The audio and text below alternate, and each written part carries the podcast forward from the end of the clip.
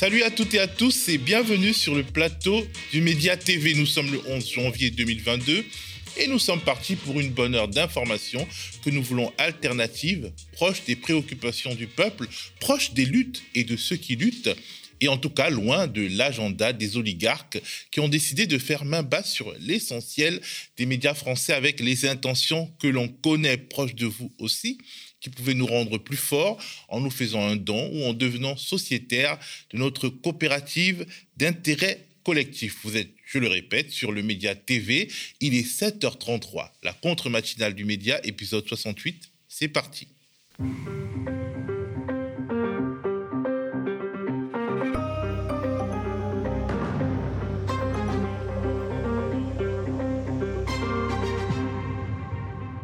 Le média est menacé de mort, menacé de mort par des intérêts puissants, des personnes liées à la France-Afrique, la fameuse France-Afrique, et qui n'ont pas apprécié notre travail d'enquête qui est parvenu, dans sa recherche de l'intérêt général, à mettre en lumière des choses qu'elles auraient préféré garder secrètes. Ces personnes, ces groupes d'intérêt nous attaquent donc devant les tribunaux.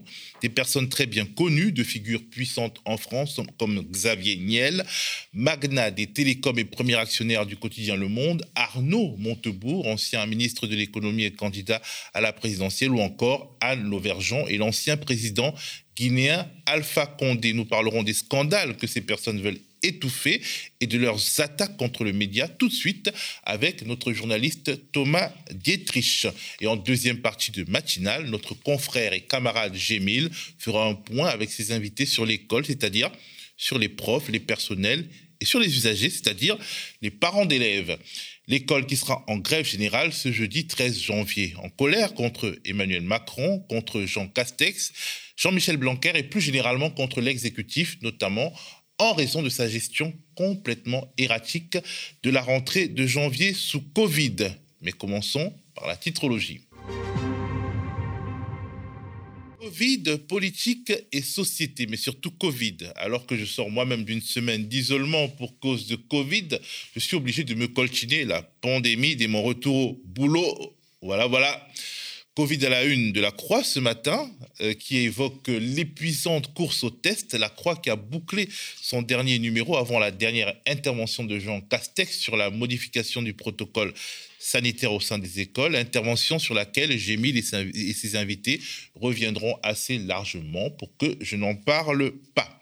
Selon la Croix, la stratégie testée, tracée, isolée est mise à mal par Omicron, variant particulièrement contagieux. Les laboratoires et les pharmacies sont en surchauffe, notamment quand ils voient arriver des classes entières ou qu'ils doivent tester des écoles entières, raconte la Croix en rapportant des propos de terrain. En effet, la France comptabiliserait, donc selon la Croix, 300 000 contaminations par jour.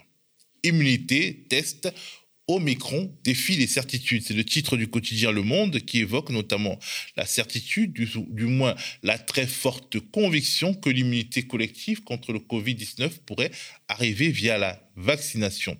Le journal prend l'exemple des Émirats arabes unis où la couverture vaccinale à deux doses atteint quasiment 100% et du Portugal qui en est à 90%, ce qui ne préserve pas du tout ces deux pays de la vague Omicron. Et si c'est finalement ce variant qui devait qui devrait, selon les prévisions, contaminer 3 milliards de personnes à terme, est-ce que c'est ce variant qui nous apportera finalement cette immunité collective ou qui fera basculer le Covid dans la catégorie des coronavirus saisonniers bénins comme la grippe et le rhume.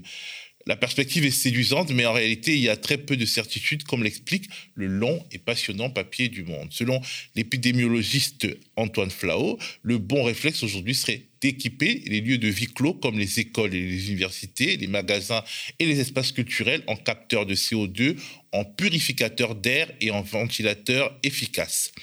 Selon les échos, le quotidien économique contrôlé par Bernard Arnault avec Omicron et juste avant les Jeux olympiques d'hiver, la Chine s'enferme. La Chine qui maintiendrait une stratégie stricte zéro Covid, mais qui apparaît vulnérable face à Omicron en raison d'un vaccin qui est présenté par les échos comme peu efficace et d'une immunité faible dans le pays. Libération choisit un tout autre sujet pour le mettre à sa une. Le quotidien de centre-gauche évoque la hausse alarmante des gestes suicidaires chez les adolescentes, une poussée énorme et presque exclusivement féminines. Une augmentation de plus de 40% chez les jeunes filles de moins de 15 ans et de 22% dans les catégories des 15, dans les catégories des 15 à 29 ans. Interrogé par Libé, un spécialiste évoque notamment le stress sociétal généré par la situation particulière que nous vivons depuis l'année 2020 avec justement le Covid. L'Humanité et le Figaro choisissent de mettre la politique à la une. À droite toute, Macron sécurise sa campagne, titre le quotidien d'inspiration communiste. L'UMA rappelle que Macron s'est rendu à Nice pour présenter de nouvelles mesures sécuritaires, comme pour répondre à la surenchère de Valérie Pécresse dans une région où le vote LR est surreprésenté. Valérie Pécresse qui jure que si elle est élue, elle ressortira le karcher de Sarkozy de la cave pour nettoyer les quartiers. Bref, le Figaro, quotidien traditionnel de la droite contrôlé par la famille Dassault, titre le système des parrainages sous le feu des critiques. Le système de parrainage, un filtre à candidats qui est décrit par le Figaro comme à bout de souffle. Le Figaro publie une infographie assez parlante qui résume plus de 50 ans de compétition politique sous la Ve République. En 1965, il fallait seulement 100 parrainages d'élus par candidat.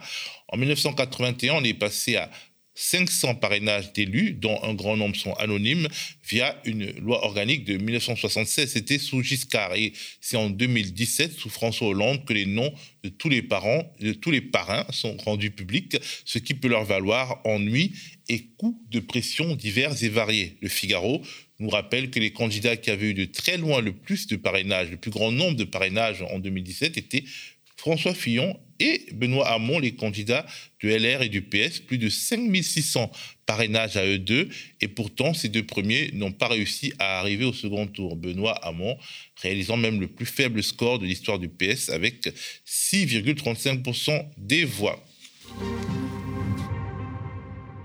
Du côté des médias indépendants en ligne, je vous recommande deux papiers. Un papier de Basta Media, Malaise chez les agents de Pôle emploi chargés d'appliquer une une réforme violente, injuste et inexplicable, c'est le titre de l'article de Basta, qui parle bien entendu de la réforme de l'assurance chômage destinée à rogner sur les revenus déjà maigres des travailleurs privés d'emploi. Les agents indemnisateurs, explique un syndicaliste en Sud-Occitanie, ces agents euh, donc, euh, ils délivrent des décisions qu'ils savent injustes, mais ils ne peuvent rien y faire. Dans beaucoup de cas, c'est le logiciel qui leur donne le montant de l'indemnité. Un second papier à lire, c'est sur le site Street Press qui continue son exploration de l'extrême droite et de ses marges. Il rêve de bouter les Sarrasins hors de France. Les nouveaux croisés d'extrême droite, c'est le titre de l'enquête de Pierre Plotu et de Maxime Massé qui évoque des FAF moins païens qu'à l'époque des skinheads nationalistes des années 80. Depuis le tournant des années 90-2000 et surtout les attentats de 2015, écrit Street Press, c'est le FAF identitaire imprégné de catholicisme traditionnaliste ou intégriste qui revient en force. On rappelle que vous pouvez vous inscrire à leur newsletter spécialisée sur le suivi de l'extrême droite en allant sur leur site streetpress.com. Notre ami et collègue Thomas Dietrich, Thomas Dietrich qui s'avance vers ce plateau en toute majesté. Il nous amène des nouvelles, Thomas, qui nous montrent que le travail d'investigation que le média a engagé au sujet des ramifications de la France-Afrique dérange au point de mobiliser contre nous des intérêts puissants qui nous menacent. Thomas, il s'installe, il s'est installé. Salut Thomas. Alors, euh, tu viens sur le plateau du média aujourd'hui pour un droit de suite, hein, c'est comme ça qu'on pourrait appeler ça, un droit de suite sur une affaire, sur un scandale au fort parfum de France-Afrique dans lequel sont cités des noms comme ceux d'Arnaud Montebourg, candidat à la présidentielle de 2022 et ancien ministre de l'économie sous François Hollande, on entend des, personnes qui sont bien connues.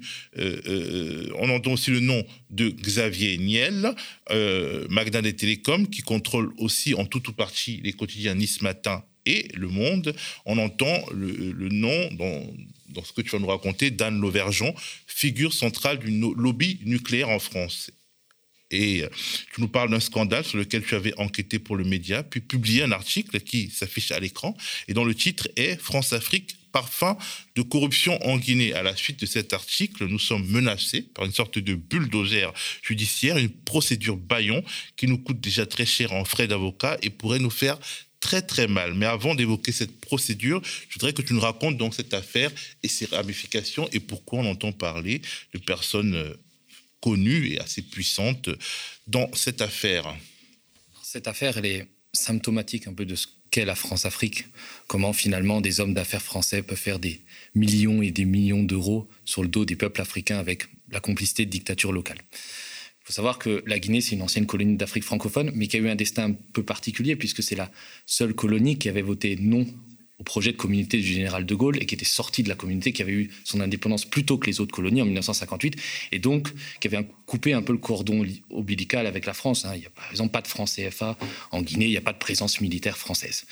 Mais ce qui s'est passé, c'est que euh, au tournant des années 2010, euh, hein, en 2010, euh, il y a eu l'élection d'un monsieur qui s'appelle Alpha Condé, qui était un opposant historique condamné à mort, qu'on présentait un peu comme le Mandela guinéen, et qui avait vécu des années et des années d'exil en France, à enseigner à la Sorbonne, et qui avait notamment des amis comme le ministre des Affaires étrangères de l'époque, hein, de Nicolas Sarkozy, qui s'appelle Bernard Kouchner, qui a beaucoup aidé à son élection. Et donc Alpha Condé est arrivé au pouvoir et avec lui un certain nombre de, réseaux france-africains, je pense notamment à Bolloré qui avait fait toute la communication de la campagne d'Alpha Condé et qui en échange a eu la concession du port de Conakry, la capitale guinéenne. Et l'idée d'Alpha Condé au départ, ce qui n'était pas une mauvaise idée, c'était de remettre à plat tous les permis miniers, puisque la Guinée est un pays très très riche en miniers. Je parle d'or, de diamants, mais aussi de bauxite. Hein, le bauxite qui est le minerai qui sert à fabriquer euh, l'aluminium. On parle de 30 euh, à 40 des réserves mondiales qui seraient euh, situées en Guinée. Donc Alpha Condé, en 2013, avec l'aide de Tony Blair et de George Soros, a remis à plat tous les contrats existants parce qu'effectivement, ils lésaient l'État guinéen, ils étaient entachés de corruption ce qui est plutôt une bonne idée. Sauf que ce qui s'est passé, c'est qu'ils ont, ils ont donné ces contrats-là à des gens qui étaient encore plus corrompus que ceux qui étaient, qui étaient avant. Et c'est là qu'intervient deux jeunes Français, on ne connaît pas trop, deux jeunes entrepreneurs hein, qui ont la vingtaine, même pas la trentaine, qui s'appellent Romain Girbal et Thibault Launay, qui sortent de HEC ils arrivent en Guinée. Euh, Romain Girbal est le fils d'un ancien attaché de sécurité et à l'ambassade de France à Conakry. Alors, ils essayent des trucs, ils n'arrivent pas trop. Ils essayent de. Ils spécialisent dans le jus ils essayent de vendre des blocs de pétrole offshore qu'ils n'ont pas. Bon, ça marche pas trop. Et puis, euh, à cause de leur relation avec le pouvoir en place, notamment Mohamed Diané, qui est le directeur de cabinet d'Alpha Condé, qui est une sorte de bras droit du président, ils montent une petite société avec 1000 euros, pas grand-chose, et ils arrivent à avoir un permis d'exploration minier dans, pour la bauxite dans la zone de Bokeh, qui est la grande zone euh, minière euh, au nord de la, de, la Guinée.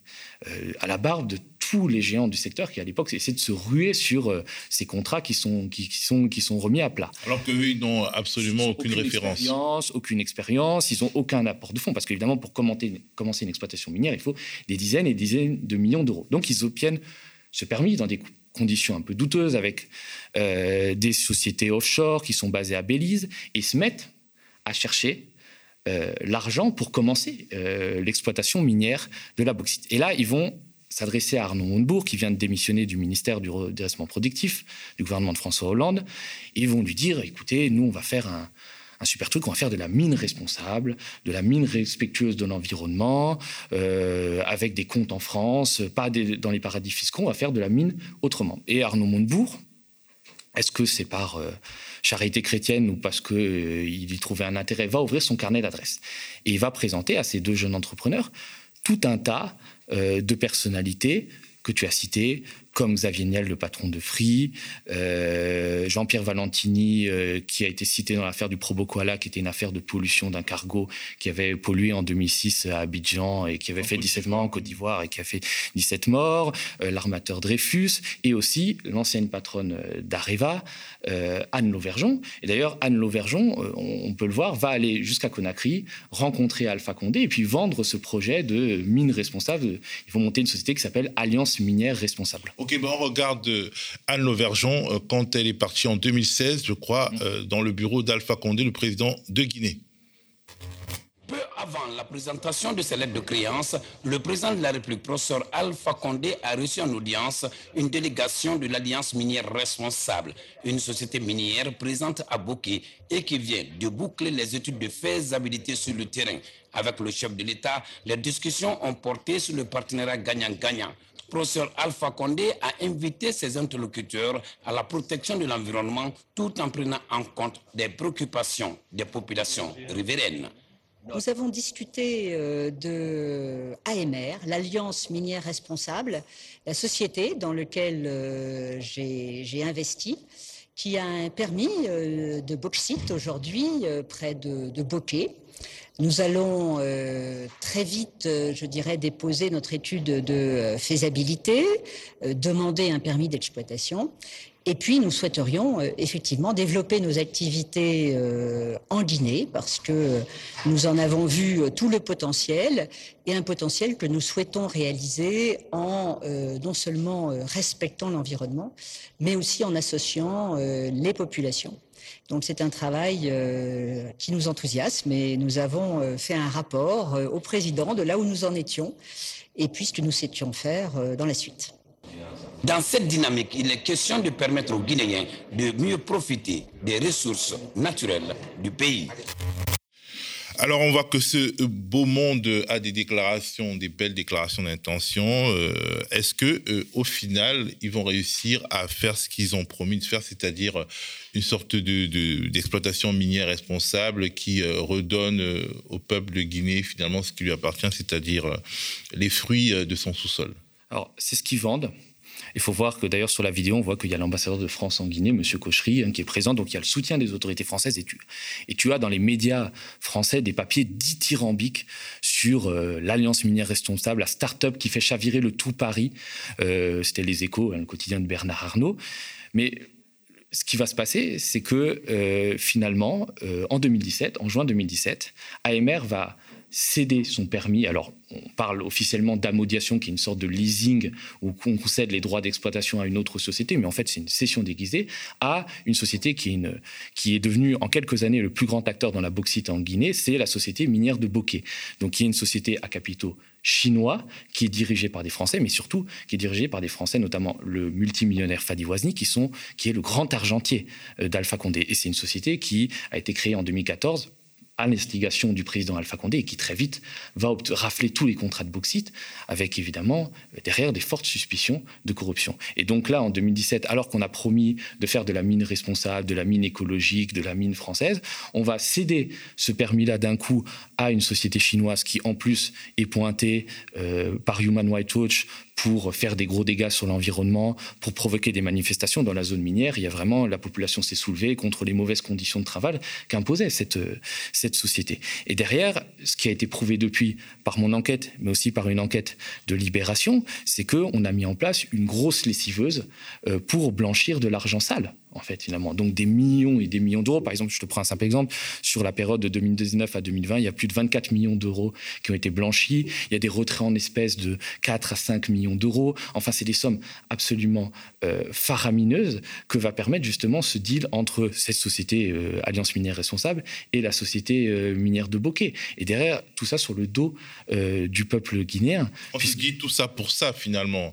Pour faire une sorte d'opération de cavalerie financière. Et tout ça avec des comptes dans les paradis fiscaux, puisque la société minière de Bokeh est présente dans les paradis fiscaux, notamment aux îles Vierges et aux, euh, Seychelles. Et donc, euh, finalement, tout ça n'aurait-il pas alimenté euh, les principaux protagonistes de cette affaire, que ce soit la société AMR, les grands ponts comme Anne Lauvergeon, comme Xavier Nel, mais aussi la dictature d'Alpha Condé? Parce que derrière, il y a quand même une question qui se pose, c'est-à-dire, est-ce que cette opération minière n'a elle pas permis de financer une dictature? Puisque ce Alpha Condé-là, qui était venu avec la stature, l'aura de l'opposant, va se réveiller, le Mandela va se révéler euh, Idi Amin Dada. Très vite, il va se mettre à réprimer les manifestations, il va changer la constitution pour euh, faire un troisième mandat à la tête de la Guinée, alors que normalement, il pouvait en faire que deux. Et évidemment, il y a des manifestations. Moi, j'étais euh, en Guinée, d'ailleurs j'ai fini par en être expulsé en 2020, au moment où il changeait la constitution pour se maintenir au pouvoir, il pourrait y mourir, et eh ben, il y avait des manifestations dans la rue et on tuait des gamins de 14, de 15 ans. Moi je, me souviens qu'il y avait un papa qui me racontait que mon fils il faisait un stage de carreleur et puis son maître n'avait plus de nouvelles de, lui, alors je pensais qu'il était parti faire la fête euh, et en fait il était sorti manifester et puis l'armée a tiré et puis il a pris, euh, une balle dans la tête. Et donc finalement c'est pas seulement Alpha Condé, le dictateur qui est responsable de ça, Ce sont ceux qui ont permis, le, qui ont permis de financer, de soutenir son régime et ses crimes, et notamment ces sociétés-là, comme la société minière de Bokeh, avec des Français à leur tête. Hein, je parlais de Fadi Wazni, mais aussi de Frédéric Bouzik, et cette société-là, AMR. C'est vrai que ça fait beaucoup penser à ce qui s'est passé en, en Centrafrique et en Afrique du Sud avec l'affaire Uramine, si on se souvient. Parce qu'il y avait effectivement la société Areva, donc société publique euh, française qui avait acheté trois mines très très chères, 1,8 milliard d'euros, donc aux frais du contribuable français. On est à la fin des années 2000, mais on savait que ces mines, elles valaient pas un copec. Et derrière, il y a des soupçons de financement de la vie politique française, de rétrocommission. Donc est-ce que finalement le montage qui a été fait autour d'AMR a permis euh, non seulement le financement d'une dictature en Guinée, mais aussi de financement plus occulte de la vie politique française? Il y a en tout cas une enquête qui a été ouverte par parquet national financier en France qui se poursuit. Euh, le dictateur Alpha, Alpha, Condé en Guinée ayant été renversé par un coup d'État le 5 septembre dernier, il y a des enquêtes actuellement en Guinée qui sont faites. D'ailleurs, euh, les deux entrepreneurs français, Romain Girbal et Thilou Bolonais, ont été inculpés. Ils ont fui en plus la Guinée, ils n'ont pas répondu à cette, à cette convocation. Donc on va attendre, on va voir. Et parallèlement, ce qui se passe, c'est que la société minière de Bokeh, hein, donc si vous vous souvenez bien, cette société qui a récupéré la mine et qui l'exploite d'ailleurs encore, euh, encore aujourd'hui, euh, nous a attaqué, donc le média, en diffamation. Alors, ils auraient pu très bien le faire par huissier, mais je pense qu'ils sont pas tout à fait sûrs de gagner, donc ils l'ont fait par une plainte contre X qui rallonge beaucoup les, délais, mais c'est une manière de nous, de nous mettre sous pression, euh, de faire en sorte qu'on ne parle plus de cette affaire, parce que derrière, en fait, il y a des, tous ces entrepreneurs-là, ces hommes d'affaires, euh, se sont fait de l'argent sur le dos du, du, peuple guinéen. Libération avait calculé qu'il y avait un manque à gagner en termes d'impôts de plus de 8 millions d'euros par an euh, pour le fisc guinéen, que le fisc guinéen, à cause d'AMR, perdait 8 millions d'euros par an, puisque cette société, en plus déjà d'avoir récupéré un permis pour, pour des cacahuètes, fait ce qu'on appelle de la fraude fiscale, c'est-à-dire ils font des fausses factures pour minorer le bénéfice de la société et payer moins d'impôts au fisc guinéen. Donc c'est vraiment, vraiment, on le fait au détriment d'une population qui fait partie des, des, 15 pays les plus pauvres de la planète, alors que son sous-sol regorge de richesses, un sous-sol qui est pillé par des Russes, par des Chinois, mais aussi par, euh, par des hommes d'affaires français, des sociétés françaises. Donc c'est la moindre des choses d'avoir révélé cette affaire et de continuer ce combat-là pour que plus jamais des, des, hommes d'affaires français euh, continuent ces pratiques. Alors, euh, euh, les, figures, les personnalités qui ont finalement cautionné l'aventure industrielle de ces deux jeunes Français, donc je, pense à Anne Lauvergeon, à Xavier Niel, à Arnaud Montebourg, qu'est-ce qu'elles disent de tout cela? Alors, Arnaud Montebourg, je l'avais eu au moment où j'avais fait mon enquête. Lui, il, m'a dit que euh, je cautionne pas ce qui est devenu cette société. Moi, je me suis fait avoir. Les Romain Girbal et Thibault les deux jeunes entrepreneurs, sont venus me voir en me vendant un projet de mine responsable et ils m'ont eu. En fait, euh, je me souviens du terme, il avait dit euh, Moi, je ne, je ne, cautionne pas un projet qui n'a servi qu'à engraisser des ministres africains. C'était le mot qu'il a ah, utilisé. Des ministres africains seulement. Je ne sais pas si c'est voilà, c'est la question qui se pose. pour ce qui est d'Anne Lauvergeon et de Xavier Niel, jusqu'à aujourd'hui, ils sont euh, actionnaires dans ces sociétés AMR et reçoivent les dividendes de l'exploitation de la mine, puisque la SMB reverse, euh, reverse des dividendes de manière régulière. Donc ils continuent finalement à cautionner euh, cette immense affaire de corruption, qui évidemment a des ramifications dans les paradis fiscaux, puisqu'il n'y a quasiment rien qui transite par la Guinée. Et on verra si, parce que moi c'est mon souhait, si l'enquête judiciaire en France s'en tient seulement aux hommes de paille, parce que condamner Romain Girbal et Thibault ça n'a pas beaucoup, euh, finalement que, d'importance, mais s'intéresse aussi peut-être à des gens plus puissants, euh, plus forts, qui ont plus de réseaux, comme Anne Lauvergeon, euh, Xavier Niel. Alors, on, l'a dit, certains acteurs de, ces, de cette sombre affaire nous attaquent en diffamation, mais ils rachètent aussi, ils ont racheté une usine française à Gardanne, une usine qui s'appelle Alteo.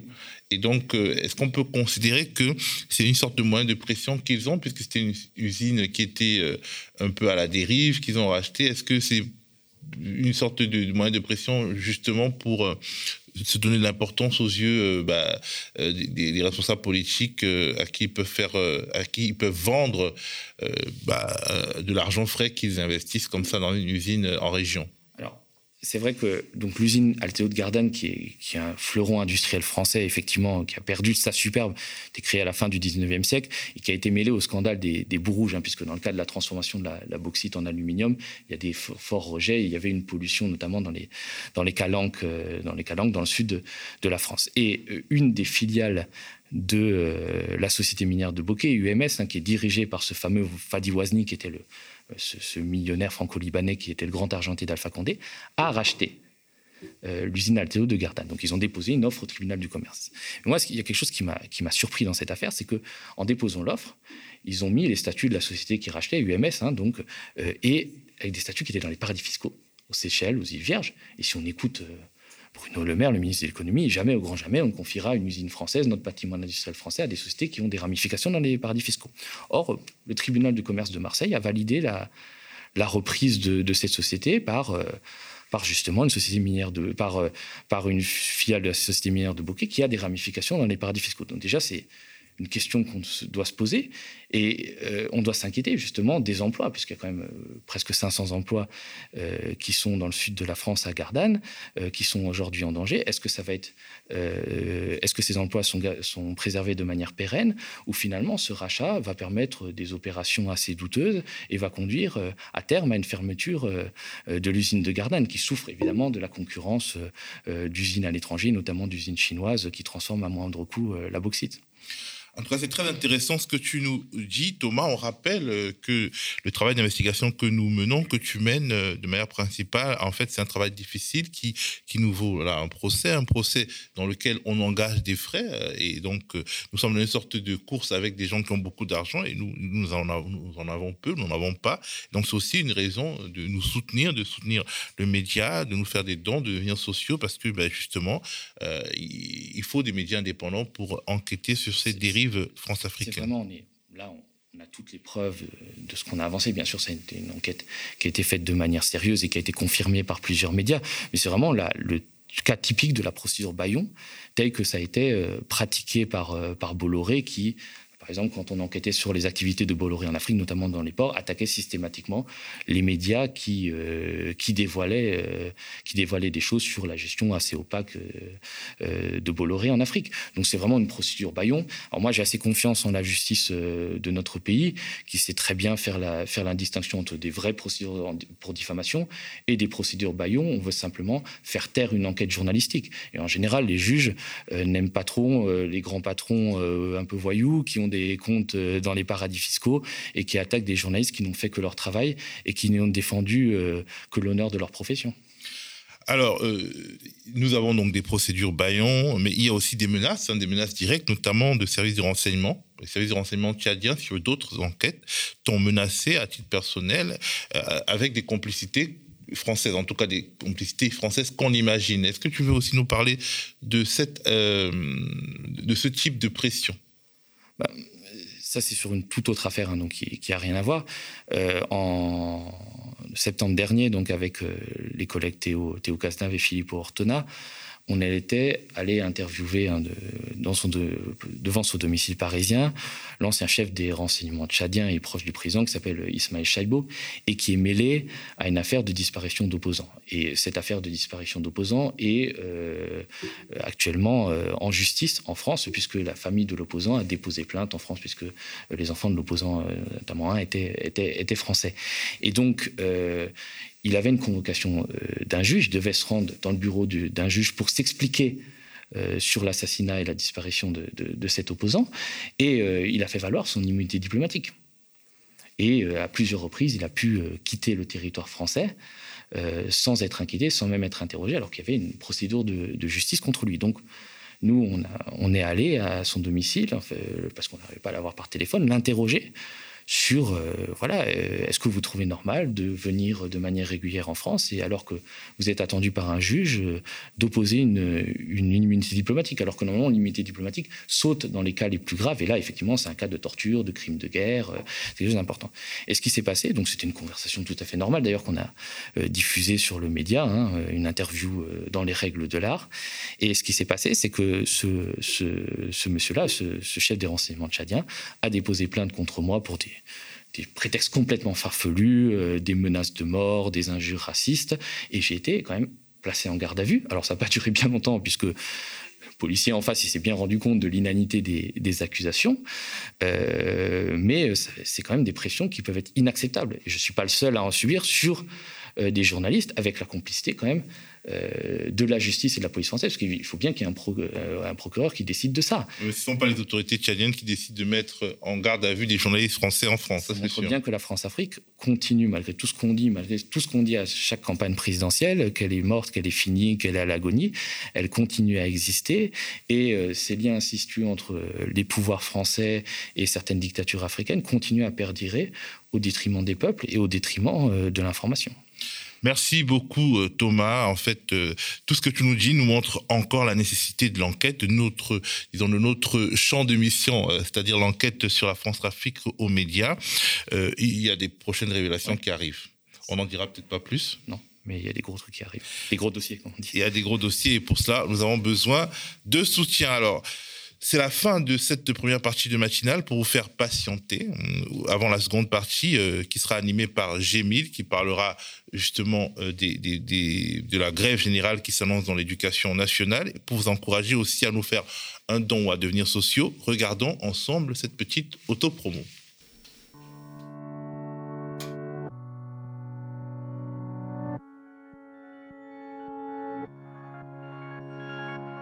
4 ans. Cela va bientôt faire 4 ans que le média existe. Grâce à vous, grâce à votre enthousiasme. 4 ans que nous suivons les mouvements sociaux et documentons les luttes contre la Macronie pour la justice sociale et climatique. 4 ans que nous enquêtons sur l'évasion fiscale, sur les violences policières ou encore sur les scandales en France-Afrique. Le 1er mai dernier, nous sommes devenus la première société coopérative audiovisuelle de France. Portée par environ 8000 sociaux, plus de 12 000 donateurs et 600 000 abonnés sur YouTube, nous sommes toujours là. Nous sommes là et nous avons de nouveaux projets, de nouvelles ambitions pour les prochains mois.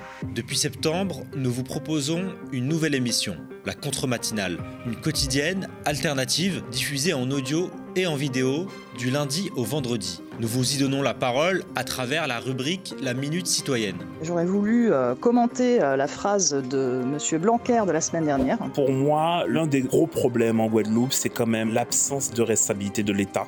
Les 208 salariés euh, sont dehors. Voilà, fermeture de cycle. Le combat, on le lâche pas et on est là justement aujourd'hui pour ça. Nous recevons des syndicalistes, celles et ceux qui luttent pour un monde plus juste. Face aux médias, des puissants avides de buzz et de polémiques. Face à la dérive droitière des médias audiovisuels mainstream qui participent à un narratif complaisant favorisant la fascisation de notre société. Nous avons donné la parole à des femmes et des hommes dont l'opinion est marginalisée, à des analystes engagés au service du progrès social, à des travailleuses et travailleurs subissant avec violence l'ordre néolibéral, à des citoyennes et citoyens subissant dans leur esprit et leur chair l'ordre autoritaire en marche. Nous avions promis, nous l'avons fait grâce à votre soutien. Vous nous avez permis de lancer la contre-matinale du média à un moment dont l'objectif est de raconter autrement la présidentielle qui vient. En janvier, nous voulons accélérer. Nous voulons héberger, au siège du média, un véritable quartier général de campagne. Un QG dans lequel vous retrouverez les journalistes et les chroniqueurs que vous connaissez déjà, mais que rejoindront, si vous nous en donnez les moyens, les talents dont nous avons besoin pour raconter cette séquence de notre vie politique nationale de manière radicalement alternative. Une campagne électorale coûte cher. Elle coûte cher aux politiques, mais aussi aux médias qui la couvrent. Donnez-nous les moyens de continuer de raconter autrement les échéances qui viennent. Offrez-vous une autre vision médiatique de notre quotidien.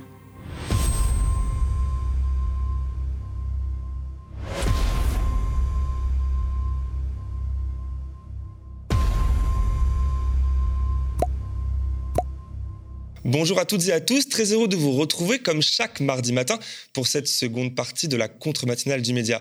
Nous sommes toujours en direct ce mardi 11 janvier 2022, il est 8h06 et c'est l'heure de la dernière heure. Avant de débuter cette euh, seconde partie d'émission, un rappel de partager, de liker cette, euh, ce, live en fait que vous avez qui va se transformer en, en replay dans quelques, dans quelques minutes, hein, dans une bonne demi-heure à peu près. Donc euh, c'est grâce à vous que nous sommes, nous sommes visibles. Donc n'hésitez surtout pas à liker, à partager bien évidemment. Alors cette seconde partie d'émission, comme je disais, j'ai souhaité la consacrer à un événement inédit, si ce n'est historique. Il conviendra d'en suivre les effets dans quelques jours, qui débute jeudi prochain. L'appel à la grève générale dans l'éducation nationale. Grève, oui, mais générale surtout, car le mouvement de fond n'est en rien réduit au corps enseignant, où déjà la quasi-totalité des syndicats appellent à la mobilisation. En effet, l'impact est plus large et touche tous les corps de métier gravitant autour des enseignants. Les AESH, les personnels techniques, mais aussi les inspecteurs et les directions euh, d'établissement, et même les parents d'élèves. La FCPE invite à ne pas euh, emmener leurs enfants euh, à l'école ce jeudi. C'est un ras-le-bol global, général, qui s'est emparé de la de l'éducation nationale française, déjà à bout depuis des décennies déjà, hein, de politiques d'austérité justifiées par un désir d'optimisation et d'économie imposée par les gouvernements libéraux successifs. Cette politique appliquée par le gouvernement Macron-Castex depuis 2017 encore, 2700 acteurs de l'éducation nationale et ainsi euh, même que des médecins la dénoncent dans une tribune publiée le 8 janvier dernier dans le JDD. Le ras-le-bol déclenche un raz de marée ce matin avec mes trois invités, auxquels s'ajouteront deux témoignages vidéo enregistrés hier. Nous allons tenter de comprendre les raisons d'un tel mouvement de grève et bien évidemment ses enjeux, ses attentes et ses revendications. Trois invités donc que j'accueille ici ce matin. Tout d'abord Julie, à ma gauche, enseignante en Ulysse pour unité localisée pour l'inclusion scolaire dans un collège de Seine-Saint-Denis, un collège fortement mobilisé depuis plus d'une semaine déjà. On en parlera. Bonjour. Bonjour. Merci d'avoir accepté mon invitation. Mes deux autres invités seront présents avec nous grâce à la visioconférence à distance. Nous accueillons premièrement Sarah, parent d'élèves scolarisés en collège. Bonjour, vous êtes là? Bonjour. Oui, oui, je suis là. Merci d'être là ce matin. Et mon troisième invité est M. Nicolet Eric, euh, secrétaire général du syndicat unitaire de l'inspection, SUI-FSU, qui suit aussi l'appel à la grève euh, générale de jeudi prochain. Bonjour. Bonjour. Merci d'être aussi avec nous ce matin. Alors avant d'entamer euh, cet échange ensemble, je vous propose de visionner un court extrait de l'intervention du Premier ministre Jean Castex hier soir au journal de France 2. On l'écoute. J'ai entendu les inquiétudes qui s'expriment de la part des parents d'élèves, des enseignants, des directeurs d'école, et je suis euh, venu ce soir vous apporter, leur apporter un certain nombre de réponses et de simplifications. D'abord, si vous me permettez, parce que je veux saisir cette occasion pour le dire, euh, les personnels de l'éducation nationale et tous ceux qui concourent euh, au système éducatif, il y a aussi les personnels des collectivités locales, font un travail formidable dans la mobilisation de la lutte contre la pandémie depuis bientôt deux ans. Grâce à eux, et c'est un point central qui explique, je crois, beaucoup de choses, nous sommes un des pays au monde qui avons laissé nos écoles ouvertes le plus depuis le début de la crise. il, nous faut continuer. Pour appliquer le protocole. Alors, on va effectivement procéder à un certain nombre de simplifications. Je vous le dis, notre objectif, c'est de laisser au maximum les écoles ouvertes parce que nous savons tous que c'est l'intérêt des enfants. Aujourd'hui, là, aujourd'hui, il y a eu 10 453 classes fermées aujourd'hui c'est beaucoup. Mais en même temps, c'est 2%. Si, comme je l'ai entendu, on fermait une classe au premier cas, enfin, compte tenu de l'explosion d'Omicron et du développement de la pandémie, en quelques jours, toutes les écoles de France et de Navarre seraient fermées, alors même, mm. madame, alors même que l'on sait bien que quand on a, a fortiori quand on est cas contact, on ne risque rien. Donc là, on laisse filer on ne laisse pas filer Omicron. On, on a dit, face à Omicron, notre stratégie chez quoi même C'est on ferme pas ni les écoles, ni le pays. On prend un certain nombre de précautions et notamment on teste. Une nouvelle annonce a donc été faite hier en réponse à la crise qui, elle, annonce la grève générale de ce jeudi. Le gouvernement, par la voix du Premier ministre, vient donc alléger le protocole sanitaire dans les écoles en trois points que je rappelle. Quand un cas positif est décelé dans une classe, terminer l'évacuation. On attendra donc la fin de journée pour tester et éventuellement fermer la classe. Second point, le remplacement du test PCR et les deux autres sont donc remplacés par trois autotests délivrés gratuitement pour euh, réduire les files d'attente en pharmacie et pas de test salivaire. Et concernant les attestations, une seule et unique sera désormais euh, demandée. Ce protocole, le troisième en une semaine, vient donc pour simplifier et donc, j'imagine, on imagine soulager tout le monde. C'est le souhait affirmé par Jean Castex hier soir. Alors, ma première question est pour vous, euh, Julie, elle est simple, euh, parce que déjà, premièrement, vous êtes près de moi physiquement. Après, on pourra aussi poser la même question aux personnes en, Zoom. Est-ce que vous vous sentez entendues par le Premier ministre, comprises aussi, hein, comme il le disait hier soir sur France 2 Et seconde question, en tant qu'enseignante, est-ce que ce nouveau protocole répond à vos attentes? Alors non, absolument pas. On ne se sent absolument pas entendu par le gouvernement, puisque nous, c'est pas du tout ça qu'on avait demandé. On nous a dit qu'on allait nous donner des masques. Déjà, euh, le ministre de l'Éducation nationale a dit des masques pour les enseignants. Qu'en est-il des autres personnels? Et hier, on n'avait toujours pas les masques euh, dans les établissements. Euh, la pandémie, elle dure depuis un certain moment. les moyens, ils arrivent au compte-gouttes. Le protocole sanitaire, il change trois fois. C'est beaucoup de stress pour tout le monde, pour les enseignants, mais aussi pour les chefs d'établissement, pour les personnels d'entretien. Comment voulez-vous qu'on s'adapte suffisamment qu'on s'adapte correctement. Euh, si ça change tous les jours, les parents sont stressés. Alors certes, ça va réduire la pression sur les pharmacies, mais nous, c'est pas ça qu'on demandait. Nous, on demandait plus de moyens humains, plus de moyens pour désinfecter les locaux. Ça, on n'en parle pas. On parle simplement de tests et euh, de masques qu'on ne voit pas. Et donc, euh, on comprend pas. On se sent vraiment ignoré. Même question, même question à Monsieur Nicolet qui nous écoute euh, euh, en visio. Quelle est votre réaction à, vous en tant que, représentant d'inspecteur hein, de l'éducation nationale? Quelle est votre réaction suite à ce qu'on a entendu Monsieur Castex à l'instant? Bien, ça vient d'être dit, c'est le troisième protocole depuis euh, la rentrée scolaire. Donc, on, voit bien que le gouvernement navigue à vue dans, cette, dans, cette affaire et que le ministre de l'Éducation nationale nous dit qu'il veut être au plus près des réalités euh, en annonçant euh, le, protocole le, 2 janvier, un dimanche, par voie de presse, comme vous le savez. Euh, mais en, fait, les protocoles qu'il veut mettre en place sont irréalistes puisqu'ils ne tiennent pas deux jours. donc voilà, nous, sommes aujourd'hui avec un nouveau protocole qui ne répond absolument pas aux, aux attentes des personnels puisqu'il ne va pas les, mieux les protéger, bien au contraire, probablement encore plus les exposer. Et, euh, donc, euh, voilà, c'est encore une fois un allègement de plus. Euh, on se demande si, à force d'allègement, bientôt, on ne va plus du tout avoir de protocole au final.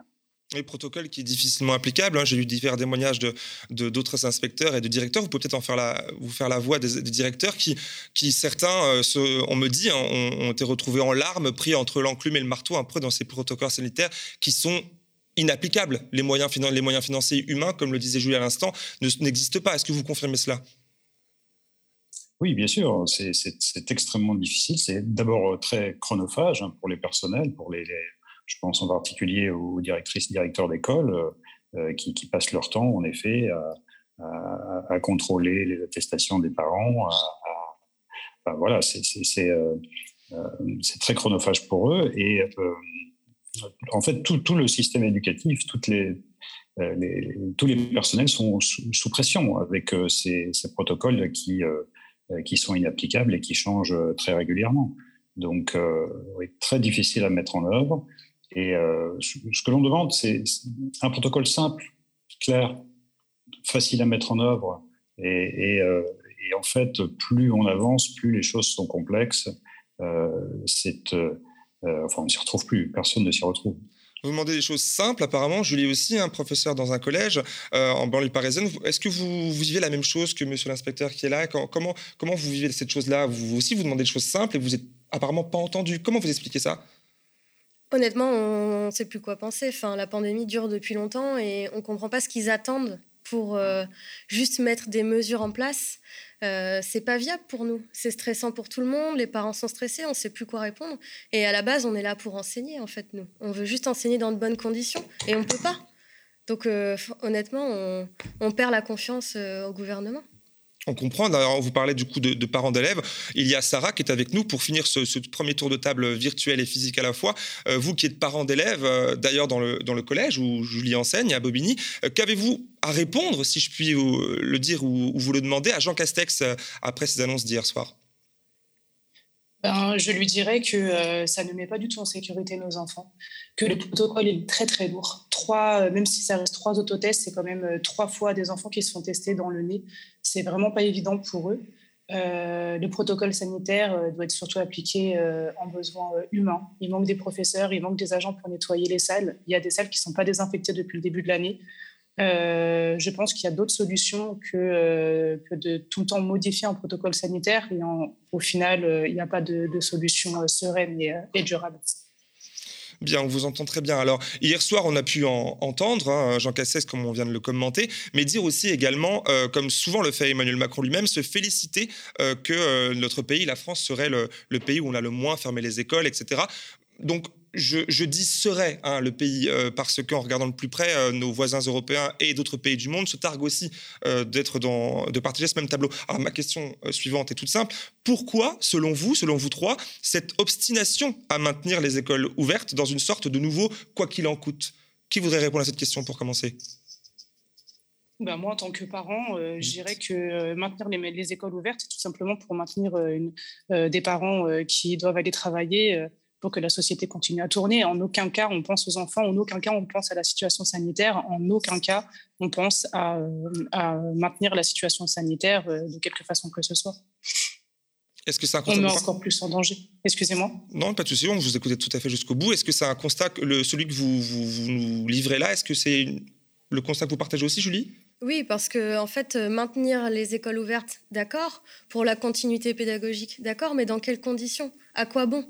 Si c'est pour que finalement les classes soient en demi-effectif, qu'il y ait des élèves qui partent, alors même si maintenant ils ont dit que les cas contacts allaient rester dans les classes, euh, en fait, on voit bien que c'est pas viable. Parce que vous imaginez, si chaque jour vous avez même un ou deux élèves euh, absents en tant qu'enseignant, comment vous faites? Vous, vous, devez faire des choix. Donc, euh, c'est pas viable pour nous. À chaque fois, on a des élèves absents, c'est inévitable. Et en plus, on a d'autres personnels absents. Imaginez un CPE absent. Comment vous faites tourner un établissement? Des surveillants absents, etc. Les, les établissements peuvent pas fonctionner correctement. Donc, euh, c'est vrai que d'ailleurs, le remplacement, on va, l'aborder un peu plus tard dans, notre euh, entretien. Il y a aussi euh, cet argument hein, qu'on nous avance régulièrement, et encore hier soir, rappelé hier par Jean Castex, du coup, cette situation euh, sanitaire, l'argument est celui-ci, hein, est délicate, elle est changeante, elle est imprévue, disent-ils, ce qui expliquerait hein, l'impression d'improvisation qui génère la colère qu'on comprend. Est-ce que vous partagez cet argument, ce, ce constat Par exemple, Monsieur Nicolet, peut-être pour vous écouter sur ce point? Je, voudrais revenir sur ce que vous disiez tout à l'heure, sur l'école ouverte. Le, le, ministre de l'Éducation nationale s'est inventé un ennemi imaginaire euh, pour peut-être euh, apparaître comme étant euh, le, sauveur de l'école. Mais en fait, personne ne réclame la fermeture des écoles. ce que nous demandons, ce sont des moyens, des moyens pour protéger les personnels, pour protéger les enfants, pour protéger leurs familles, et surtout pour permettre d'assurer, de continuer à assurer un enseignement de qualité dans, cette crise que, nous subissons. Donc, ce que nous souhaitons, c'est le maintien, nous aussi, le maintien des écoles ouvertes, mais dans de bonnes conditions, avec euh, des personnels de, remplacement, par exemple, avec, euh, euh, ça a été dit tout à l'heure, avec des moyens de protection pour les personnels, des masques, avec des capteurs de CO2, avec donc des investissements que nous réclamons depuis le début de cette crise et qui ne sont pas arrivés. Donc si ces investissements avaient été faits euh, dès le début, il y a deux ans, eh bien, sans doute qu'aujourd'hui, nous pourrions maintenir l'école ouverte dans de bonnes conditions. Ça, on l'entend tout, à fait. Tout comme l'argument que je viens de citer autour de, du Covid, un autre hein, pour, euh, pour justifier cette situation que vous décrivez là est avancé à chaque fois, le, manque de moyens. Euh, le manque de moyens dans l'État, le manque de moyens. Est-ce que selon vous, c'est une lecture qui est euh, tenable? Ou alors, comment vous l'expliquez en fait, ce manque de moyens Qu'on nous dit à chaque fois, il n'y a pas l'argent, il n'y a pas d'argent magique, etc., que ce soit pour l'hôpital ou pour l'école. Pourquoi, pourquoi c'est cela qui a avancé? Est-ce que vous partagez ce constat-là? Écoutez, moi, je ne suis pas le le, ministre du budget, donc je ne sais pas quels sont les, moyens euh, à disposition euh, pour, euh, pour, pour l'État, mais en tout cas, je les réclame parce que, en effet, ce que nous constatons aujourd'hui, c'est que même si, en effet, le budget consacré pour l'école est un budget important, c'est mmh le premier budget de la nation, certes, mais il est très en dessous du, du, niveau des autres budgets, enfin des budgets des, des, autres pays européens, enfin de la majorité d'entre eux en tout cas, nous avons euh, un décrochage depuis euh, une dizaine d'années, un décrochage de la, dépense d'éducation proportionnellement au, produit intérieur brut. Et, nous sommes, en ce, si on regarde cet indicateur qui, est, vraiment très intéressant, nous sommes très en dessous des autres pays européens. Donc, en effet, il n'y a pas suffisamment de moyens qui sont consacrés aujourd'hui à l'école. Et nous, les réclamons, ces, moyens, depuis très longtemps. souvenez-vous, le 23 septembre dernier, il y avait déjà un mouvement avec un très large, une très large dans laquelle déjà les inspecteurs d'ailleurs étaient partie prenante pour réclamer un plan d'urgence pour l'école, parce que nous avons vraiment un, budget de l'éducation nationale qui a décroché par rapport aux autres pays européens. On va pouvoir en, reparler juste après. Alors, on va avancer un peu dans notre, dans notre échange avec un premier euh, magnéto pour nourrir notre échange. Je vais vous proposer du coup d'écouter le témoignage d'une enseignante qui exerce près de Melun, dans un collège REP aussi, euh, pour Réseau d'éducation euh, prioritaire, anciennement appelé ZEP. On regarde. Bonjour Jamil, euh, j'apporte mon petit témoignage aujourd'hui pour dire que je serai gréviste ce jeudi.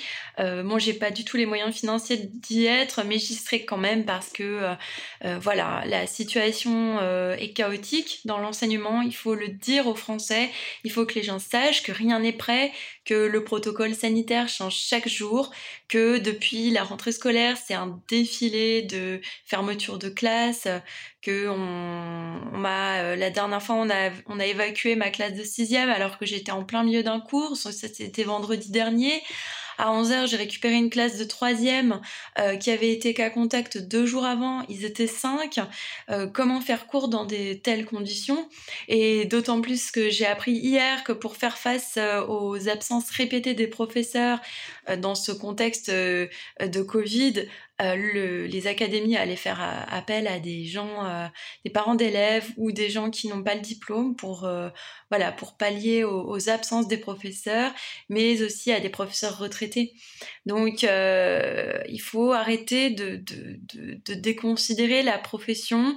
Il faut arrêter de mentir aux gens en leur disant que tout est géré et arrêter également de dire que le niveau des élèves ne baisse pas. Les élèves sont mis en, en grande difficultés scolaires avec cette euh, situation instable, un protocole qui change toutes les heures, une brutalité euh, dans hum, l'imprévisibilité des choses. J'espère donc qu'il y aura beaucoup de personnes mobilisées ce jeudi et que le gouvernement euh, prendra un peu plus ses responsabilités. Alors merci Sarah pour votre témoignage qui soulève beaucoup de choses, hein, notamment une qui interpelle beaucoup sur le plateau mais aussi dans le chat, etc. Euh, cette disposition gouvernementale visant à faire appel à des volontaires pour remplacer les enseignants absents. Mais quel profil? Cela semble très flou. Julie, peut-être une réaction? Oui, absolument. Euh, nous, on a passé un bac plus 5 et un concours pour être enseignant et on est interloqué par cette décision. Enfin, qu'est-ce que ça veut dire pour nous, enseignants, si on appelle des étudiants, si on en arrive même à appeler des parents d'élèves? Est-ce que vous pensez réellement qu'on peut mettre n'importe qui devant des élèves? Est-ce qu'on a une fonction de garderie? Est-ce que n'importe qui peut être prof de nos jours? Et puis, moi, ce qui m'interpelle aussi, c'est que là, on parle des remplacements en temps de Covid, parce qu'il y a des gens qui sont malades, des enseignants qui sont malades. Mais nous, à la base, si on avait lancé ce mouvement ce lundi, c'est parce qu'on avait des postes qui n'étaient pas remplacés pour des congés maternité il y a parfois des congés formation, des congés maternité qui ne sont pas remplacés. Et c'est donc des absences longues. On a eu pas de CPE pendant quatre semaines, pas de prof d'anglais pendant huit semaines. Rien à voir avec le Covid. Euh, moi, quand je suis partie en formation l'année dernière, j'ai pas été remplacée alors que c'était un départ pour formation avec des élèves du lycée. Vous imaginez qui sont restés chez eux pendant des semaines et on nous répond juste que c'est parce qu'il y a personne pour remplacer. Nous, ce qu'on demande, c'est qu'on réapprovisionne dans le second degré des titulaires TZR, d'accord? Titulaires en zone de remplacement, c'est des gens qui sont disponibles pour remplacer des personnels et pas qu'on appelle des étudiants ou des anciens profs à la retraite. Qu'est-ce qui explique du coup qu'il y a quand même, du coup là, vous me dites des personnes disponibles et pourtant on les appelle pas? Qu'est-ce qui explique euh, cette situation? On ne sait pas. Euh, on se demande pourquoi on les appelle pas, euh, pourquoi il y a quelques, effectivement quelques personnels qui sont disponibles, notamment je pense euh, en lettres. On sait qu'il y a des personnels qui attendent d'être en poste et on leur donne pas les postes. On ne sait pas honnêtement. On ne comprend pas pourquoi ces gens-là sont pas placés et qu'on appelle des gens de l'extérieur pour les remplacer. Monsieur Nicolet, peut-être une réaction?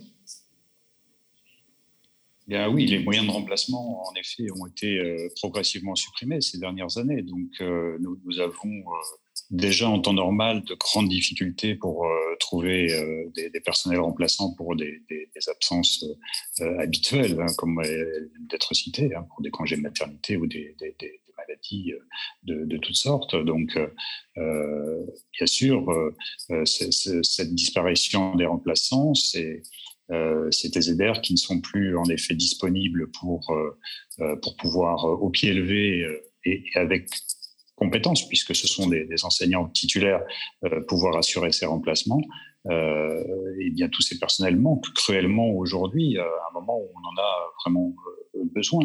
Dans le premier degré, le dispositif, par exemple, plus de maîtres que de classes, qui a été supprimé par le ministre de l'Éducation nationale, aurait permis de s'appuyer sur des enseignants de, titulaires, encore une fois, pour euh, euh, assurer euh, le, remplacement de leurs collègues. donc, on voit bien que cette, cette politique qui s'est installée depuis maintenant près de cinq ans, eh bien, aujourd'hui, elle, a des conséquences dramatiques dans une situation de crise. après, en effet, il est très difficile aujourd'hui de trouver des personnels remplaçants. alors, d'une part, parce que euh, parfois, les lignes budgétaires, tout simplement, ne, sont pas allouées. Alors, ça va peut-être changer avec les annonces que l'on vient d'entendre, mais euh, nous avons parfois des viviers de remplacement dans les académies, mais, euh, mais pas les lignes budgétaires. donc, c'est une première chose. Et puis, on peut aussi faire le corollaire avec peut-être la, crise de vocation pour le, métier d'enseignant. Hein. Aujourd'hui, les, salaires des enseignants sont tels que ça, n'attire plus grand monde. Donc, euh, ce que nous constatons pour le recrutement, nous le constatons aussi, bien sûr, pour le remplacement. Bien sûr, bien sûr. Alors, euh, pour poursuivre euh, et peut-être élargir aussi la discussion autour de ce sujet-là, j'ai pu recueillir le témoignage d'un second professeur, cette fois de mathématiques au collège Pierre Semar, encore une fois à Bobigny. Il va sans doute, comme je dis, hein, élargir la sphère de considération de l'état de notre système éducatif au-delà de la crise euh, Covid actuelle. On l'écoute. Alors, le collège Pierre Semar, il a été construit assez récemment parce qu'il a, vu le jour en 1996. Sauf que dès sa construction, il y a eu d'énormes fuites d'eau qui ont été constatées. Donc dès sa, construction, euh, a des infiltrations. Euh, l'équipe enseignante s'est très vite euh, emparée de la question. Et notamment, il y a, maintenant 7 ans, en 2016, où il y a la nouvelle équipe qui est arrivée. Et en voyant l'état du collège, ils ont appelé le CHSDTA, euh, donc, c'est euh, l'organe du département qui permet de contrôler les bâtiments, etc., euh, au sein de l'éducation nationale. Là, il y a eu une première visite qui a dit que le bâtiment était dangereux. Donc, il y avait des fuites de bâtis qui étaient possibles au niveau des fenêtres qui sont complètement pourries. Il y a des fuites d'eau apparentes partout. Il y a des cascades d'eau qui apparaissent les jours de pluie. Et, donc, suite à ça, il y a une demande aussi de faire le DUR qui n'a pas été faite. Donc là, on nous a fait miroiter un nouveau collège. Donc maintenant, ça fait plus de 15 ans qu'ils miroitent ce nouveau collège qui n'arrive jamais. Donc il n'y a, pas de, a pas de sous qui sont investis dans le collège. Donc là, on est arrivé en 2022 avec toujours cette horizon du nouveau collège, mais euh, qui n'arrive toujours pas. Et l'état du bâtiment s'est bien sûr empiré parce qu'il pleut toujours à l'intérieur. Et là, on arrive vraiment à des chutes d'eau immenses dans le hall. On arrive à des fenêtres qui sont tellement pourries qu'ils sont obligés de clouer des, euh, euh, tables sur les bâtis pour pas qu'elles s'effondrent. Euh, y a, on a découvert une colonie de thermite, donc on arrivé à un niveau de, tellement inquiétant qu'à euh, partir de la semaine dernière, on s'est mis d'abord en grève, puis en, droit de retrait qui nous a été refusé par le chef d'établissement. Et la situation aujourd'hui, c'est que les, les parents bloquent, donc d'abord ce matin et normalement demain. Alors, merci Andoni pour votre témoignage gravissime finalement, une situation qui d'ailleurs m'a-t-il confié euh, n'est absolument pas isolée dans notre, dans notre pays. Alors question à vous, Julie, à ma gauche, euh, vous professeur dans un collège aussi concerné, hein, un autre collège de Bobigny qui rencontre des difficultés du coup à la fois similaires et euh, complémentaires. Qu'est-ce que ça révèle cette situation finalement au fond décrite ici par Denis? Le Covid, ça révèle tout simplement le manque de moyens, euh, qu'on on, le répète à chaque fois, euh, manque de moyens humains et, euh, matériel, manifestement. matériel, exactement, parce que donc là, évidemment, c'est les bâtiments, la sécurité des bâtiments. chez nous aussi, il y a des inondations, il y a des inondations dans les gaines électriques. Il a fallu quand même le signaler pendant deux ans, et là, on a enfin quelqu'un qui va venir cette semaine pour réparer ça, mais c'est très long. Et à, au-delà de ça, euh, on est à l'ère du numérique et on n'est pas équipé correctement euh, en informatique. Il n'y a personne pour gérer le matériel informatique. Vous pouvez imaginer ce que ça donne au niveau des virus, etc. Et puis les moyens humains, surtout, avant tout. Euh, on n'a pas assez de personnel pour désinfecter les salles. Donc là, en temps de Covid, c'est catastrophique. Pas assez d'AED. S'il y a des absences, ça désorganise tout. Pas assez de CPE pour les élèves. Et évidemment, comme on vous disait, pas assez d'enseignants pour remplacer au pied levé ceux qui sont absents. Et c'est pour toutes ces raisons que vous, euh, dans votre collège, mais pas que, mais dans le vôtre, vous êtes mobilisés dans un blocage qui dure depuis déjà une semaine. Hein. Vous me confirmez tout à l'heure que ce matin, c'est encore le cas. Blocage qui est partagé aussi par les euh, parents d'élèves, notamment Sarah qui est encore avec nous, qui est, qui est parent d'élèves scolarisé dans ce collège, Auguste Delaune, à, Bobigny, euh, engagé dans le blocage, hein, personnellement. Vendredi matin dernier, la menace d'une intervention policière ordonnée par la direction des services départementaux planait. Peut-être un mot de votre point de vue de parents d'élèves engagés dans cette lutte-là et vos attentes? Ben, euh, oui, en fait, moi, si vous voulez, déjà, au mois de septembre, euh, j'ai euh, mon fils qui n'a pas eu de professeur de, français parce qu'elle était en congé maternité, ce qui a été soulevé tout à l'heure. Il a fallu qu'on envoie, en tant que parents d'élèves, parents élus, qu'on envoie des mails à l'inspection académique et on a attendu deux mois pour qu'il y ait ce remplacement. Et actuellement, on a un professeur d'anglais, pareil, qui est en arrêt, euh, qui n'est pas remplacé depuis le début de l'année, depuis le mois d'octobre. Donc, euh, on se retrouve avec des heures et des heures euh, non remplacées, des enfants qui vont passer le brevet, des enfants qui sont rentrés en sixième, plusieurs classes qui n'ont pas cours d'anglais, qui n'ont pas cours de français. C'est une situation qui n'est juste plus possible. Et la situation, elle existait avant la crise. Et la crise, elle soulève juste bah, les problèmes qui existaient avant et les amplifie. Donc, euh, à cela est mélangé, comme l'expliquait euh, Julie, c'est les problèmes de, de, enfin, les problèmes qu'on peut rencontrer au niveau de la situation sanitaire, c'est-à-dire pas de personnel pour nettoyer les tables, pour nettoyer la cantine, etc. Donc clairement, nos enfants ne sont pas pris au sérieux. Clairement, l'éducation euh, dans le 93, pour nous, enfin, on a l'impression que c'est pas du tout une priorité et que nos enfants sont laissés à l'abandon. Donc, pour toutes ces raisons-là, on a décidé de bloquer lundi dernier et on attend vraiment des réponses du gouvernement, des réponses de l'inspection académique pour que euh, on puisse avoir euh, bah, des professeurs titulaires face à nos enfants qui puissent avoir cours correctement et qu'on puisse euh, avancer et, et on peut plus perdurer comme ça, c'est plus possible. Euh, peut-être un, mot rapide sur, parce que là on parle des enfants, euh, on n'en a pas là sur le plateau aujourd'hui, mais peut-être que vous, en tant que, que, parents, comment vivent rapidement, hein, un petit commentaire là-dessus, comment vivent euh, la situation les enfants eux-mêmes? Est-ce qu'ils en parlent entre eux? Comment, comment, comment ça se passe pour eux en fait?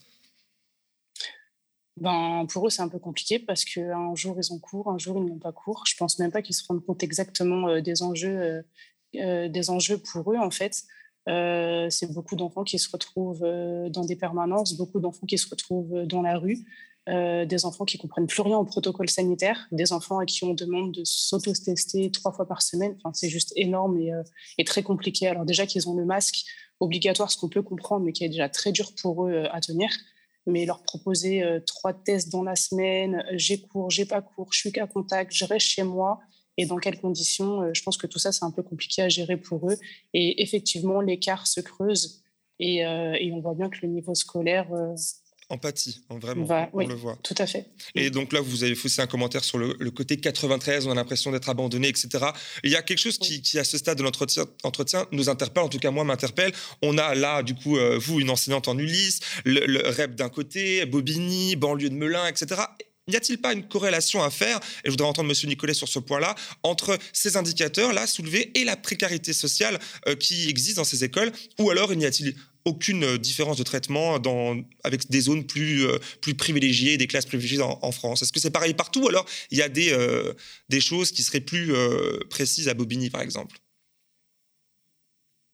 D'abord, je voudrais dire que, bien sûr, en temps de, en temps de crise, euh, quelle qu'elle soit d'ailleurs, ce sont toujours euh, les, plus, comment dire, les, les, familles les plus en difficulté, euh, nos, concitoyens les, plus précaires et les enfants qui à l'école sont le plus en difficulté, qui souffrent encore plus que les autres et qui en pâtissent encore plus. C'est bien ce, que, nous dénonçons et ce pourquoi les inspecteurs seront dans la mobilisation le 13 c'est que euh, nous constatons que euh, les, élèves qui étaient déjà en difficulté avant cette crise le seront encore plus au sortir de cette crise. C'est vraiment ce qui nous préoccupe, ce qui nous inquiète le plus. Après, euh, évidemment que le, traitement des, des, élèves n'est pas le même partout sur le territoire. beaucoup de problèmes qui viennent d'être soulevés euh, relèvent de, compétences qui d'ailleurs ne sont pas des compétences de l'État, qui sont des compétences des collectivités territoriales. Mais euh, les, collectivités territoriales sont exsangues. Euh, dans ces Bobigny ou dans, ces, ces, villes de, France qui sont les plus en difficulté. Les collectivités n'ont plus les moyens. Et, c'est à l'État, à, ce moment-là, de venir les aider de venir apporter, en effet, le, Donc la bien compensation. de l'État finalement à la base. Hein. C'est bien l'État qui permet que les compétences soient réalisées ou non. Euh, oui, c'est ça, et de venir compenser en fait la difficulté que peuvent avoir les communes à maintenir euh, les établissements dans de, bonnes conditions d'accueil pour, euh, pour les élèves. Donc, évidemment que nous constatons aujourd'hui sur un certain nombre de communes de notre pays des, situations qui se dégradent et, qui, là où devraient être mis tous les moyens, en effet, pour permettre aux enfants de, de réussir, eh bien, il y a une espèce d'abandon hein, qui s'installe. D'ailleurs, le contexte qu'on décrit là, euh, dans le contexte de la crise Covid et tout ce que vous pouvez nous apporter sur ce plateau aujourd'hui, les politiques économiques, etc. Est-ce qu'on peut, enfin j'ai l'impression d'entendre, euh, on vous remplace, on, met des, soignants à votre place, euh, le, propos est le même. Hein. Est-ce que par exemple vous partagez cela, l'analyse que je peux en faire là? Est-ce qu'on peut parler de, de situations systémiques similaires entre l'état de l'hôpital public et de celui de l'école publique? Un mot peut-être Julie bah oui, complètement. Hein. On voit bien qu'à l'hôpital, euh, ils ont dit la même chose, c'est que le manque de moyens, ça fait longtemps qu'ils le réclament. Ils étaient déjà dans la rue avant la Covid. Et ça n'a fait comme nous que révéler les problèmes. Donc effectivement, pour moi, c'est très similaire. Donc, euh, ma foi, eux euh, aussi hein, sont souvent en, grève et c'est plus compliqué encore pour eux de, la faire. Et avant de finir, parlons du coup de la grève générale qui, s'annonce pour ce jeudi. Euh, générale inédite de par son large appel à mobiliser qui va au-delà du corps enseignant de ce jeudi, du coup 13 janvier. Les professeurs, mais aussi les parents d'élèves, les AESH, je le rappelle, hein, les personnels techniques, les directions d'établissement et même les inspecteurs, ce qui est là pour le coup moins courant, suivent l'appel à, la grève. Alors, encore une fois, Julie, mais aussi euh, vous par, Zoom, Monsieur Nicolet et, Sarah, qu'est-ce qui explique pour vous cette situation euh, euh, inédite? Pourquoi cette grève et cette fois-ci? Parce que c'est, ça fait bien temps le, le côté général. Qu'est-ce qui explique cette situation générale? À mon avis, c'est parce que tout le monde se rend compte que c'est pas viable, tout le monde est stressé et à bout, on est fatigué en fait de cette situation et c'est pour ça que ça touche tout le monde et pas seulement euh, les enseignants comme très souvent ou certains syndicats uniquement. Tout le monde est à bout et tout le monde a vraiment envie de se sentir entendu et donc c'est pour ça que c'est maintenant et qu'il faut que on profite entre guillemets de cette situation inédite qu'est la pandémie pour faire valoir toutes les revendications qu'on a depuis des années. Et, c'est si large que ça touche aussi les parents d'élèves. C'est quand même inédit de voir des parents d'élèves dans la lutte aux côtés du personnel euh, et, de vous, hein, plus précisément, à bloquer c'est quand même incroyable. Des parents qui bloquent physiquement des, collèges. Comment vous en êtes venu C'est la première fois que vous faites ce genre d'action ou, alors, euh, expliquez-nous qu'est-ce qui vous a mené à cette action directe Sarah euh, on a bloqué. L'année dernière, on avait aussi euh, bloqué parce qu'on avait demandé à ce que des, réelles conditions sanitaires soient prises en charge pour pouvoir accueillir nos enfants. On avait demandé des demi-classes. ce, qui a duré une ou deux semaines, je ne m'en rappelle plus. ça se passait beaucoup mieux parce qu'il y avait moins, du moins d'enfants, moins de contacts, donc du coup pour nous moins de diffusion du virus en tout cas euh, moins de, risques, euh, des cours qui se passaient dans le plus le mieux, le mieux possible, avec euh, moins de bruit, plus de concentration, etc. Mais là, clairement, c'est un, ras-le-bol général de tous les corps de service, en fait, hein, que ce soit au niveau des parents, au niveau des enseignants, au niveau des agents. On voit très bien que l'éducation n'est pas une priorité. Et, et là, le combat, c'est pour les enfants. Voilà, le combat, c'est pour les enfants. Les enfants, ce sont les, ce sont les futurs adultes de demain. Et clairement, euh, si on ne fait pas quelque chose, personne ne fera notre place. Donc, on s'est tous mobilisés pour la même cause, pour les enfants. Et la situation sanitaire, comme je vous l'ai dit, oui, elle est là. Euh, elle, est, euh, elle est compliquée à gérer. On n'a pas la solution miracle. Mais en tout cas, elle révèle tout simplement les problèmes qui existent depuis des années et des années, pour nous, une mauvaise gestion de l'éducation. Donc du coup, tous dans la lutte, jusqu'aux inspecteurs. Monsieur Nicolet, un mot aussi, c'est quand même inédit aussi de ce côté-là de, de, voir euh, votre corps à vous euh, engagé dans, dans, dans, la lutte euh, générale. Un mot là-dessus, s'il vous plaît. Alors inédit, non. vous savez, moi je représente. Pas, courant, pas inédit, mais pas courant. voilà, moi je représente un, syndicat d'inspecteurs qui, qui, est donc qui fait partie de, de, la FSU, et donc nous n'avons pas attendu cinq ans pour dire ce que nous pensions des politiques qui étaient menées.